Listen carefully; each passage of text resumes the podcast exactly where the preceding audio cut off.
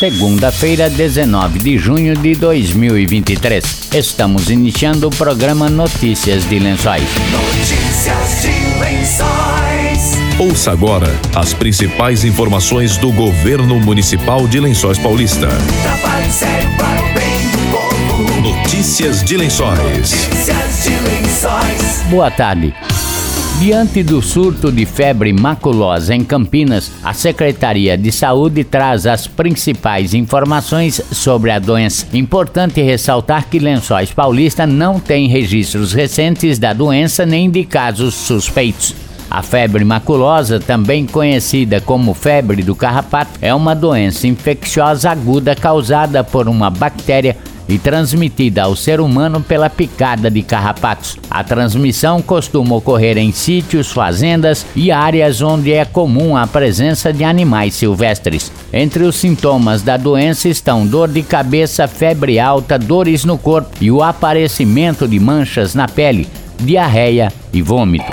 Notícias de Lençóis. Com a chegada de mais uma frente fria, o Serviço Especializado de Abordagem Social do Centro de Referência Especializado de Assistência Social, o CREAS, da Secretaria de Assistência Social, intensificou a Operação Inverno Acolhedor, que tem como objetivo atender moradores em situação de rua que não estão inseridos ou que saíram do programa Acolhe Mais Mãe da Piedade. As abordagens são realizadas desde o final de maio, inclusive no período noturno, para oferecer atendimento à população em situação de rua por conta da queda das temperaturas. Com essa nova frente fria, a Operação Inverno Acolhedor faz busca ativa às pessoas que ainda se encontram em situação de rua, oferecendo pernoite e alimentação na Casa Mãe Piedade. Aqueles que recusam atendimento são atendidos com agasalhos e cobertores. Além disso, a equipe técnica do serviço de abordagem faz as devidas orientações, objetivando a reinserção familiar, bem como a internação em caso de dependentes de substâncias psicoativas.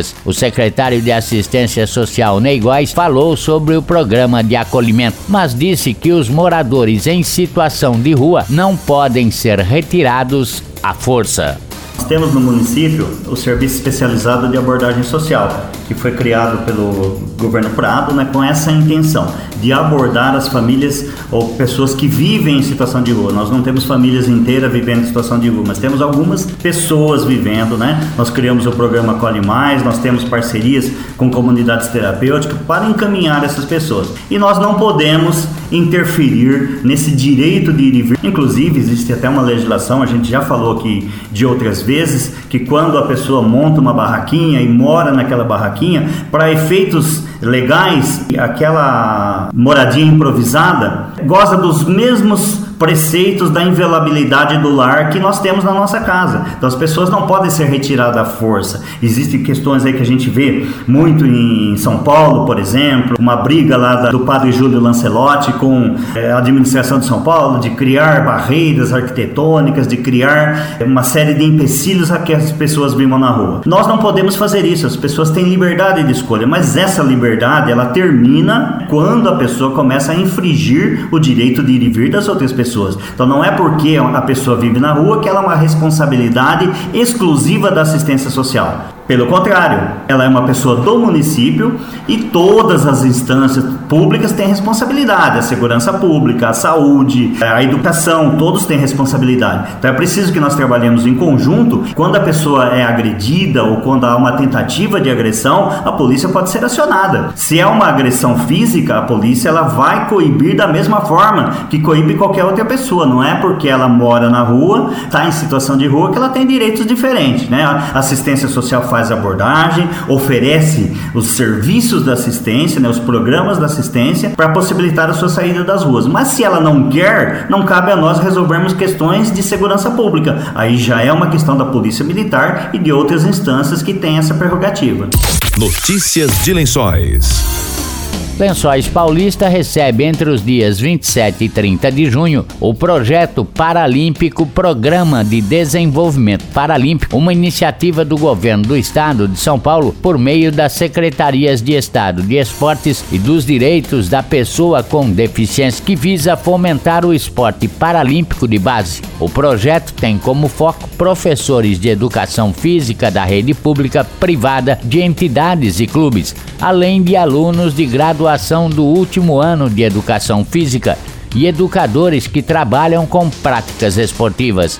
O secretário de Esportes e Recreação, Rafael Blanco, falou sobre o programa. Programa de Desenvolvimento Paralímpico. Esse é um programa de, em parceria com a Secretaria de Esportes né, e a Secretaria Especial do Esporte e também com o Comitê Paralímpico Brasileiro. Esse programa atende a professores, estudantes, é, tanto da rede pública, privada, como entidades, clubes, estudantes de educação física e todos aqueles que se interessam ou gostam da prática esportiva ou educacional para alunos com deficiência.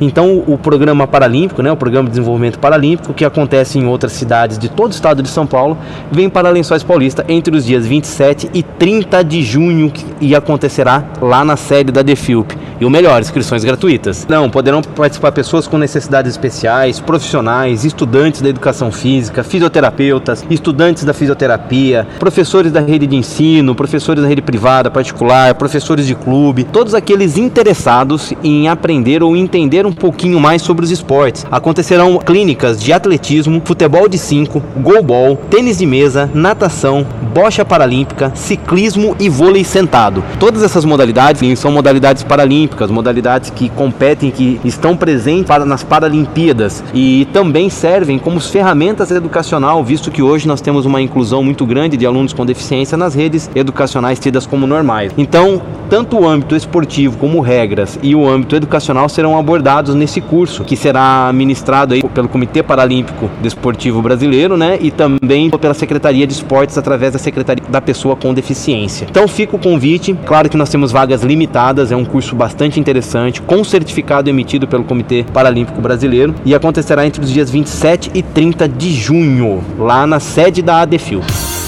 Rafael Blanco disse onde as pessoas podem se inscrever os interessados podem se inscrever diretamente no site que é www.paralimpico.com.br e efetuar as suas inscrições. Quem tiver com dificuldades, não conseguir acessar, pode entrar em contato aqui na Secretaria de Esportes que a gente os auxilia, os orienta. Nós temos contato direto com a Secretaria de Esportes do Estado e com a Secretaria da, de Direito das Pessoas com Deficiência para auxiliar a inscrição e a gente conseguir aí ter um público muito legal nesse curso, nesse programa paralímpico aí, um programa muito muito legal que já aconteceu em outras cidades como Sorocaba, Franca, é, Marília, que são grandes cidades, e agora a gente trazendo para Lençóis Paulista. O programa já capacitou mais de 4 mil pessoas, já foram mais de 48 etapas realizadas em todo o estado. E essa é a terceira fase. Em uma visita ao CPB, né, ao Centro Paralímpico Brasileiro em São Paulo, pude aí trocar uma ideia com os organizadores, com o pessoal que se envolve com a prática desportiva adaptada e conseguimos aí trazer para Lençóis Paulista